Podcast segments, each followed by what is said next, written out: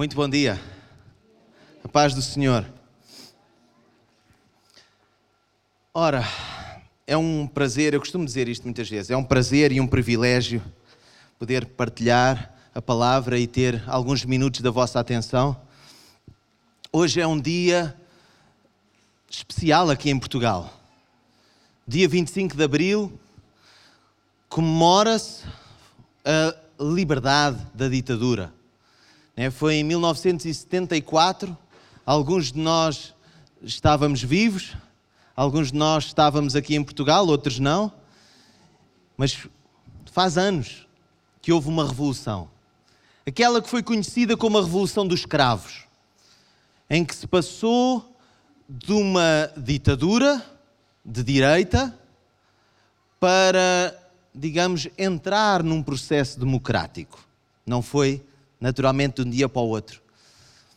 Esta revolução, à semelhança de muitas outras, foi possível por causa da entrega, da abnegação, da coragem de uma série de gente, verdade?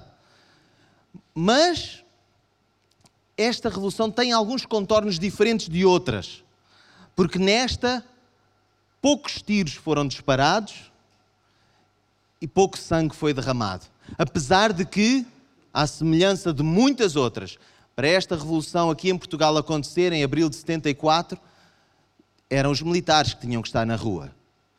Portanto, havia toda uma força militar nas ruas de Lisboa, verdade? Alguns de vocês estavam cá, andavam por aí, não é? E lembram-se bem. E se calhar lembram-se muito bem do clima que depois surgiu a seguir. Mas não é o tema da mensagem. E alguns poderão pensar: porquê é que eu vou à igreja para ouvir falar do 25 de Abril? Calma, não é o tema. A gente vai já parar com isto por aqui e vamos já avançar, não para a revolução dos escravos, mas para a revolução do amor. Em que não, não foi pela força das armas, não foi por uma força ou intimidação militar, mas sim foi necessário sangue derramado, mas de um. Hoje é mais um domingo em que voltamos a dedicar, a focar neste tema, o reino. E focamos naquilo que é descrito nos Evangelhos, portanto, nos primeiros quatro livros do Novo Testamento, conhecido como o reino de Deus ou o reino dos céus. Essa expressão surge no Novo Testamento, portanto, a segunda parte da Bíblia, da Bíblia, digamos assim, são 27 livros, mas maioritariamente nos primeiros quatro, aos quais chamamos de Evangelhos, aparece mais de 100 vezes. Bem, se uma expressão é usada mais de 100 vezes em quatro frações, podemos assumir que é muito importante, verdade? E aparece como reino de Deus ao reino dos céus. Ora, este é um reino em que há um rei. A partida acontece. Quando há um reino, há um soberano. E aqui também acontece. Deus, o Senhor Jesus. E alguém pode dizer: Espera, eu já estou baralhado. Então é Deus ou é Jesus? Eles são um. Eu sei que isto é difícil para nós entender e para mim também. E eu tento aprender, tento eh, ser dedicado, comprometido, e há coisas que a gente não entende tudo, mas a gente vai entendendo em partes, e aquilo que vamos entendendo mostra que é confiável. A palavra de Deus é totalmente confiável digna de toda a aceitação, e depois ainda temos a nossa experiência pessoal que vem de alguma forma carimbar, certificar, não, realmente é verdade. Amém? Concordam comigo?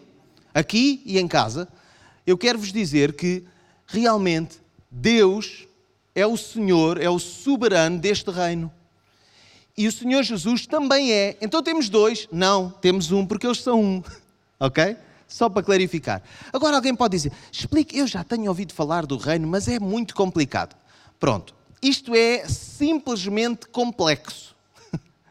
Porque, por exemplo, em muitas destas expressões usadas no Novo Testamento para falar sobre o reino dos céus ou o reino de Deus, Jesus diz coisas do género. Portanto, os Evangelhos descrevem muito o dizer e o viver do Senhor Jesus, portanto, de Deus, quando se fez carne e habitou entre nós. E Jesus muitas vezes dizia: Olha, o reino dos céus é semelhante a, ou o reino de Deus é semelhante a. Só que usou tantas expressões diferentes, o que quer dizer, epá, então, mas o reino de Deus é isto, mas também é isto? Sim. É realmente. E vais dizer, perguntas-te assim: então, mas quando é que eu vou aprender tudo sobre isto? Hum, quando o reino de Deus estiver em pleno. Porque ainda não está. Mais complicado ainda. Estás a complicar, Ruben. Então, mas o reino de Deus já existe? Já. O reino de Deus já começou? Já. Graças a Ele. Tinha sido profetizado. Em Isaías 9, está lá escrito, e depois eu quero que agora possamos ler em Lucas 1, quando um anjo visita Maria, aquela que foi a mãe de Jesus do ponto de vista natural, e ele diz, de alguma forma, uma repetição daquilo que havia sido predito, portanto, profetizado alguns séculos antes. E está escrito em Isaías. Então vamos ler em Lucas 1, por favor. Versículo 33, principalmente.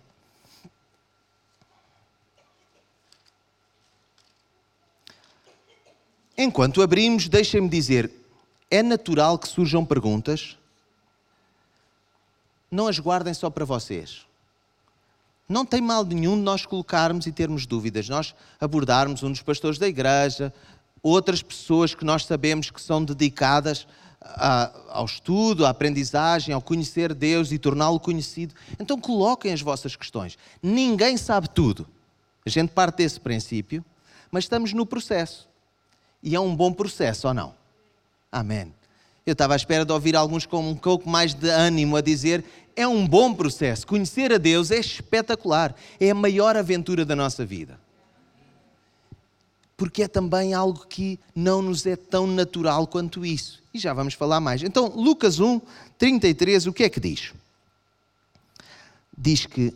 Ah, vamos começar no 32. O anjo diz: Este será grande será chamado Filho do Altíssimo. O Senhor Deus lhe dará o trono de Davi, seu pai. Ele reinará eternamente sobre a casa de Jacó, e o seu reino não terá fim. Até aqui a palavra do Senhor. Maria não entendeu totalmente o que é que o anjo estava a querer dizer muitas vezes as pessoas mais tarde também não entendiam o que é que estava a ser dito, tal como não entendiam o que, o, o que Isaías tinha profetizado e está lá escrito no livro de Isaías na Bíblia. Porque as pessoas pensavam, então se é da casa de Davi, portanto há de ser alguém israelita, naturalmente, e o reino não terá fim. O que é que eles pensavam? Ok, da casa de Davi. Davi foi o maior rei, o segundo rei da história de Israel, o maior, o mais famoso, o mais conquistador. Então ele é alguém desta linha. Nós, Israel, vamos ser fortes, conquistadores, prósperos. É natural pensar. Naquela altura em que o anjo fala com Maria, Israel estava a ser dominado por uma potência estrangeira. O Império Romano dominava o povo israelita, a tal casa de Jacó. O que é que eles haviam de pensar? Ora, aí está. Então, tal como Davi, com exércitos e com destreza e bravura e tal, uma revolução sem cravos para a gente correr com os romanos daqui e ficarmos nós a mandar. Era natural que eles pensassem isso. Só que Jesus, que era este menino que estava a ser profetizado a Maria que ia nascer e que era o tal da linhagem de Davi e cujo reino não teria fim, ele não veio para um reino deste mundo. E ele explica isso, e nós, ao lermos o Novo Testamento, vemos claramente: eu vim para os meus, eu vim não para vos tirar do mundo, mas vocês não são do mundo, está lá escrito em João. O que quer dizer que nós, aqueles que cremos em Deus, aqueles que entendemos estas boas notícias, e que boas notícias são essas? É que apesar das minhas falhas, das tuas falhas, Deus ama-nos profundamente. Apesar de que este rei sabe tudo, de que este soberano sabe todas as coisas e tem domínio para controlar tudo, ele escolhe saber tudo o que está a acontecer mas não retirar a tua capacidade de decidir, até a tua capacidade de escolher mal e de errar. E mesmo sabendo todas as vezes que erraste, nem que seja em pensamento, Ele sabe e mesmo assim continua a amar-te. E o amor dele por ti e por mim não é beliscado nem um bocadinho. E isso faz uma grande diferença neste reino. é que às vezes, até num casamento, que pode ser um reino, mas pequenino, nós não queremos que o cônjuge saiba tudo.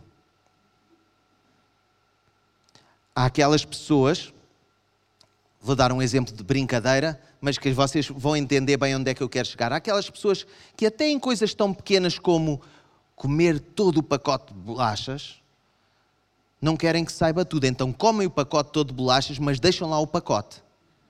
Que é para fingir que a dispensa ainda está bem compostinha. Já, já aconteceu em algumas casas, imagino. Ainda está lá. Depois, quando se vai ver, afinal, quem. Oh, malandros do supermercado. O que é que foi acontecer?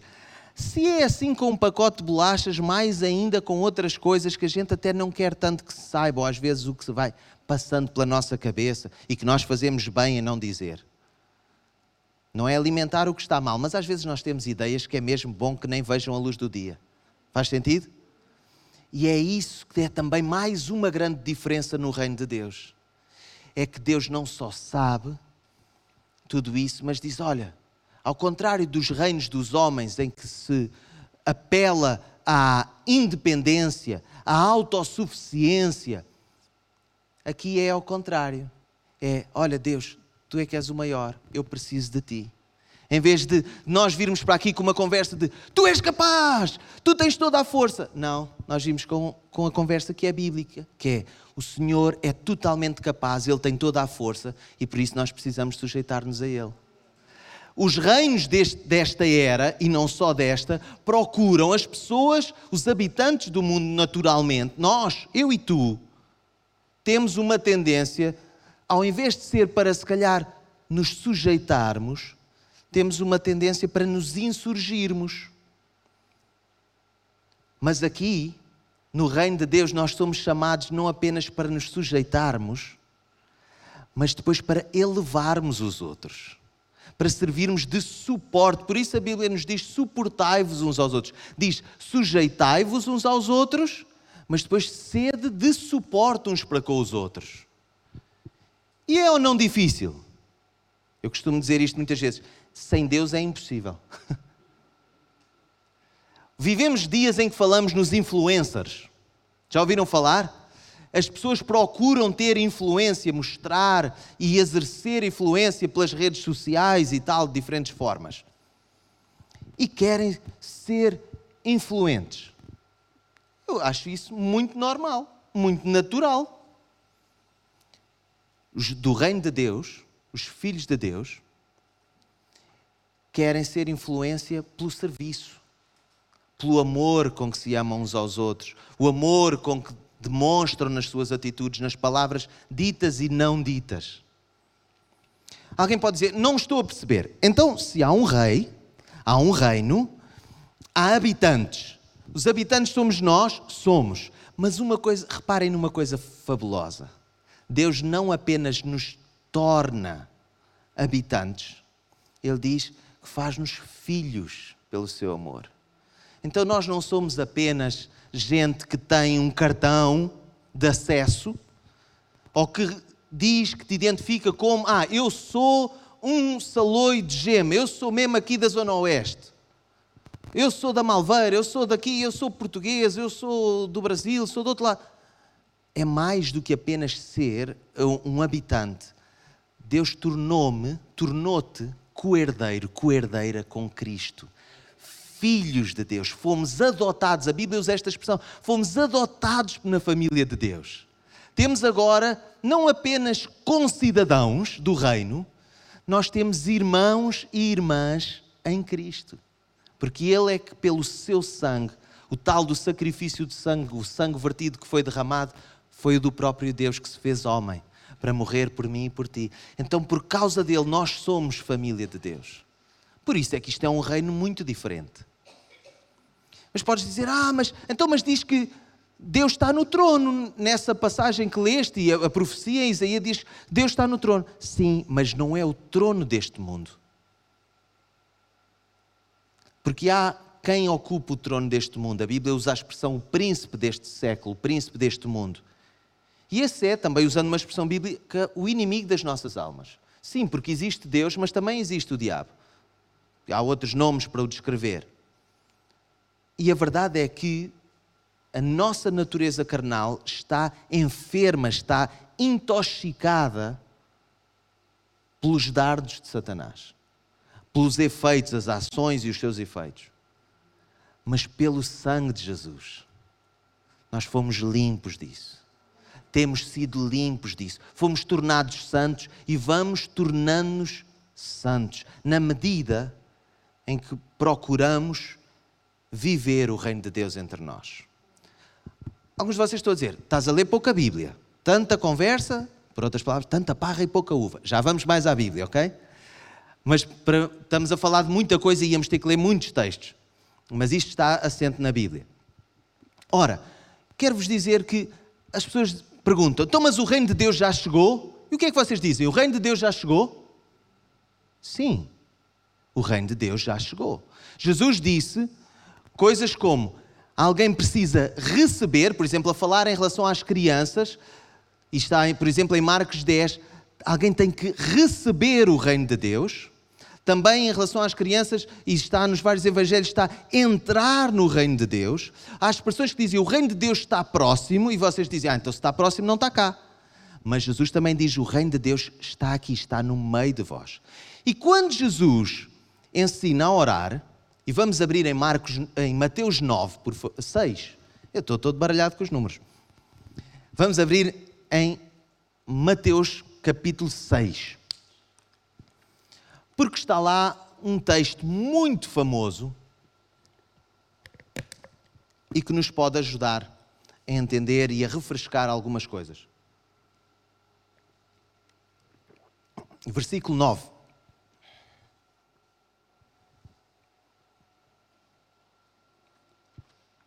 registra aqui uma oração que Jesus está a ensinar aos seus discípulos.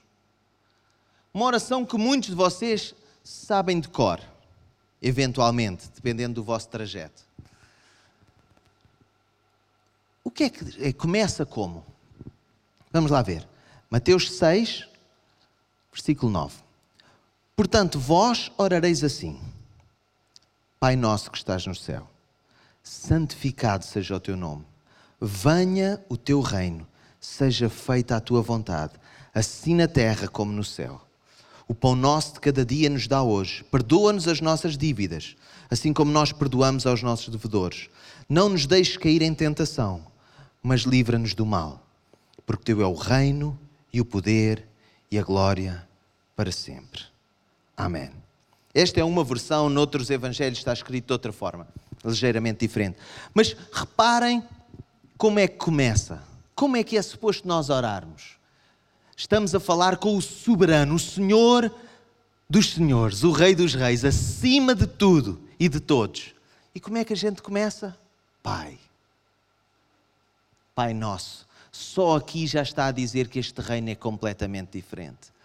Não és um mero súbdito. Não, Senhor, és um filho de Deus, és uma filha de Deus. Quando Deus se fez carne e habitou entre nós, Jesus, por exemplo, João Batista disse: Eu nem sequer sou digno de desatar as suas sandálias. Mas sabem o que é que está escrito logo a seguir? Jesus foi batizado pelo João. Reparem, nós, se é que se nós alguma vez fôssemos tão, digamos, relevantes como João Batista, nós nem desatar as sandálias nos sentimos dignos. Mas o que é que o Senhor dos Exércitos, o Senhor criou tudo, o que é que Ele diz? Batiza-me. Não apenas me descalço, mas batiza-me. Guia-me neste, neste ato. O mesmo Senhor, noutra passagem, está dito: Eu vou lavar-vos os pés. Eu vou lavar-te os teus pés. Eu vou limpar as tuas feridas. Eu consolo, eu enxugo cada lágrima do teu rosto. Diz: Eu conheço cada cabelo da tua cabeça. Está lá em Mateus 6. Este é este Senhor que não está apenas a olhar de forma sobranceira, por cima, e vê a multidão. Não, não, Ele vê cada um. E Ele conhece intimamente cada um, quer ajudar cada um. Então, mas alguém pode dizer, ok, então somos, vamos dizer, então, mas porquê é que dizemos venha ao teu reino? Vamos ler o resto da frase. Seja feita a tua vontade. Então, quando é que o reino de Deus começa a ser implementado na minha vida e na tua? É quando nós obedecemos ao Senhor. Quando nós mostramos os princípios e os valores desse reino aqui já onde estamos. Sim, o mesmo rei que veio, ele vai voltar. E quando ele voltar, quando ele regressar, aí sim vai ser a implantação em pleno e na totalidade desse reino. Mas até lá, quando é que o reino vai sendo implementado? Quando é que vem o reino até nós? Quando nós elevamos em vez de abafarmos os outros. Quando nós potenciamos, quando nós capacitamos os outros, em vez de sermos nós a sobressair. Quando nós servimos os outros, em vez de esperar que os outros nos sirvam a nós. Quando nós damos, quando o que muito queríamos era receber. São princípios do reino. Quando nós fazemos coisas como o Rui leu e está registado também lá nos Evangelhos, que tendo poucas moedas, a gente quer ter é mais. E às vezes, tendo muitas moedas, também queremos ter é mais. Isso é o normal, o natural. Mas nós não somos deste mundo. Nós estamos aqui, mas nós temos uma pátria celestial. E quando Jesus voltar, depois nós iremos juntos. Não sabemos exatamente como, quando, então é que não vamos nunca saber. Porque é mesmo para ser surpresa. Uma das histórias que Jesus diz que é semelhante ao reino dos céus inclui dez virgens, cinco prudentes e cinco insensatas, que tinham que esperar que o noivo chegasse e cinco tinham azeite ou óleo nas suas candeias para poder iluminar e fazer o trajeto que fosse necessário. Outras não tinham suficiente. Quando ele chegou, não estavam prontas, não estavam lá, tinham ido a ver se arranjavam mais. E alguém pode dizer: Ah, esse texto é muito duro. Eu disse: Ok, mas não há só este texto a descrever o reino dos céus. Se não, explico, se não me entenderes bem, a culpa não é do texto, a culpa é nossa. Quando eu não entendo bem, a responsabilidade é minha, não é de Deus. Porque Ele não muda e Ele é sempre bom. Então temos que tentar perceber: se aqui não me parece bom, é porque eu não estou a ver bem. Mas eh, nós precisamos fazer a nossa parte, nós precisamos ser diligentes, fazer a vontade de Deus, estar preparados para a implementação, implantação do reino de Deus. Que não é um reino pela força, não é um reino pelas armas, nem sequer pela tua esperteza, mas é tudo por Ele. Em nós e através de nós. Sim, nós somos os filhos do Rei, nós somos os filhos de Deus, filhos e filhas queridos de Deus, e por isso nós devemos levar esses princípios aos outros à nossa volta que é quando eu dou, eu não estou a fazer aqui uma operação de subtração. Eu estou, por estranho que pareça, a fazer multiplicação. E às vezes alguém pode dizer: Ah, eu preciso tanto de consolo. Mas a Bíblia diz: consola aos outros e vais ser consolado. Então, na medida em que nós entregamos aos outros, imitamos Jesus, e isso é também implementação do reino de Deus nas nossas vidas. Alguém pode dizer, mas eu preciso de mais de Deus. Eu preciso porque eu sinto-me tão fraquinho. Olha, Deus, Ele não é inacessível. Ele está tão atento à tua voz. Fala com Ele. Fala também com os teus irmãos e irmãs em Cristo. Pede conselho, pede encorajamento. Também por isso nós estamos ainda aqui para encorajar e elevar e abençoar as pessoas à nossa volta. Diz que as boas notícias do reino são para serem divulgadas por toda a parte. Que é que ainda que fraco, ainda que incapaz, ainda que pecador, ainda que tendo atraiçoado, ele continua a amar-te. Ele quer capacitar-te, ele quer ajudar-te. E tu dizes: Ah, mas eu estou mal, ah, mas e a Bíblia diz: mais vale entrar coxo do que não entrar. Então há coisas que, que não vão ficar totalmente resolvidas deste lado da eternidade, Mas nós confiamos naquele que tudo pode e que chegará o dia, ainda que a gente não pode ainda ver com os nossos olhos. Por isso precisamos de fé, em que tudo ficará perfeito, em que tudo ficará corrigido. Em bom, em bom, não é corrigido à nossa maneira e na nossa perspectiva. Então, eu quero ler mais uma passagem, lá em Mateus 6. Também, mas mais para a frente no capítulo. O versículo talvez mais famoso desta passagem. Depende das opiniões, depende a quem perguntarmos. Mateus 6, 33. Diz: Buscai primeiro o reino de Deus e a sua justiça, e todas as outras coisas vos serão acrescentadas. Então deve de haver esse esforço. Nós não podemos entrar no reino de Deus pelo nosso mérito. Nós devemos receber o reino de Deus, porque Deus, pelo seu Filho, por Jesus Cristo, deu-nos acesso a este novo e vivo caminho, como a Bíblia diz, limpando-nos de toda a nossa falha, da nossa culpa, limpando as nossas dívidas. Por isso, na oração do Pai Nosso, como é lida ou dita muitas vezes, nós lemos que nós precisamos perdoar os outros. Mas aqui Mateus 6,33 diz-nos: busca o reino de Deus e a sua justiça, ou seja, justiça quer dizer aquilo que é correto, a sua retidão. E depois todas as outras coisas são acrescentadas. Tu vais dizer, mas epá, mas isso é difícil. É, mas Deus está no processo para te ajudar. Uma outra parábola que Jesus contou diz que o reino de Deus é como um homem que encontra um tesouro num terreno.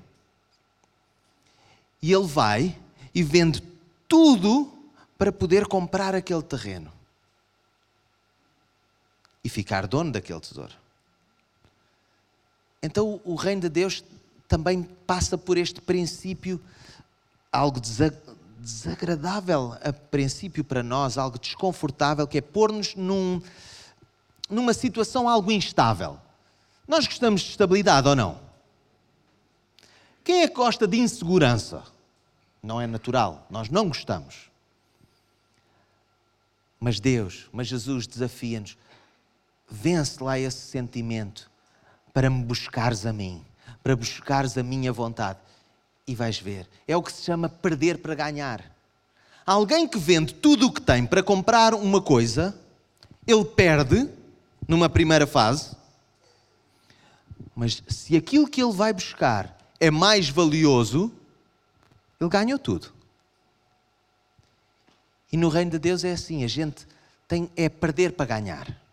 A gente diz, ah, então, mas eu vou perder a minha autonomia. A resposta é: com certeza. Mas és tu que abres mão da tua autonomia, porque entendes, Deus, tu és mais sábio que eu. A tua maneira é melhor que a minha. E isso é vir a nós o reino de Deus. É a maneira de Deus e não a nossa. É quando eu digo, ok, eu preciso, mas eu dou ao outro ok, eu não me apetece, mas eu estou lá. Ah, agora, eu não vou usar a expressão, agora levavas uma, pumba. Mas a gente diz, não, em vez disso eu vou te levar e eu vou servir de suporte para ti. Ao contrário daquilo que é normal, a gente diz uma coisa do género: os habitantes do reino que são filhos do rei, eu e tu, nós dizemos: queres trepar? Sim, senhora. Tens frio? Eu tenho dois casacos, toma lá um. Queres que eu vá contigo uma segunda milha? Eu vou. Não me apetecia nada e estou aqui um bocado mal das cruzes, mas lá vou eu. Por amor aos outros, porque estamos a imitar o nosso Pai. Faz sentido? Então, que haja em nós, vamos ficar de pé, por favor. Que haja em nós esta, ao mesmo tempo, este entendimento de sim, o reino de Deus é, é, é complexo, mas também é simples. Como é que tu podes entender mais? Lendo mais a Bíblia, pedindo mais ajuda, mais explicações. Porque sim, é uma coisa na qual entras, mas que se pratica, que se vive. Em que não temos tudo entendido e que não vamos fazer sempre tudo bem. E quando fazemos bem, não é para dizer, epá, eu já estou aqui. Não, é para dizer, Deus, obrigado. Porque até quando fazemos bem é para ser para a honra dEle, pela glória dEle. Por isso diz, Buscai primeiro o reino de Deus e a sua justiça. E é difícil para nós, porque nós queremos as nossas soluções agora. Quem tem uma enfermidade quer uma resolução, quer uma solução. E parte destas boas notícias do Evangelho, do Reino, é que Deus tem solução, Deus pode curar. Eu, eu já vi com os meus olhos curas. Não vi todas as que eu gostaria. Mas eu não, ainda não estou perfeito, eu ainda não estou renovado, eu ainda não me entendo porque é que coisas acontecem e coisas não acontecem. Tal como contigo. Fui o único a ver curas. Quem já viu curas pode. Ora, quem já viu sem ser cura física, milagres, coisas impossíveis a tornarem-se possíveis? Ora, aí está. E Deus pode fazer de novo. E Deus, eu creio mesmo, Ele vai fazer de novo. Até ao fim dos tempos, até Jesus realmente voltar, em toda, e aí sim, pompa e circunstância, vão continuar a acontecer coisas, na medida em que nós buscamos o reino de Deus e a sua justiça, todas as outras coisas serão acrescentadas. Não tenhas medo de perder para ganhar. É a aposta certa. Vamos orar para Deus nos ajudar a fazer isso a cada dia? Pai nosso, louvado seja o teu santo nome. Tu és maravilhoso. Que sendo santo, Senhor, sendo perfeito, tu queres ter relação conosco, amaste-nos, continuas a amar-nos e chamaste-nos para perto de ti. Temos hoje lugar à mesa, não só entrada no reino, mas lugar à mesa. Que maravilha, Senhor. Deus, nós continuamos neste processo em que somos, mas vamos sendo e ainda não chegamos lá. Mas, Senhor, queremos, precisamos da tua ajuda, precisamos que o teu Espírito Santo nos ajude. Temos também a garantia, não só pela nossa experiência, mas acima disso, pela tua palavra, que nunca muda e não falha. Que o Espírito Santo nos ajuda e nos consola. E que o Rei Jesus intercede por nós. Então, Senhor, eu oro que tu nos ajudes, que supras as nossas necessidades à medida que nós suprimos os outros, Senhor. Que nós possamos perdoar os outros, amar os outros à nossa volta. E também anunciarmos e convidarmos, estendermos este convite para que eles venham para o reino, que eles entendam, abracem estas boas notícias de que somos amados por Deus e por causa do sacrifício de Jesus podemos ser perdoados. Deus capacita-nos a cada dia, no nome de Jesus e para a tua glória. Amém. Muito obrigado. Podem tomar os vossos lugares.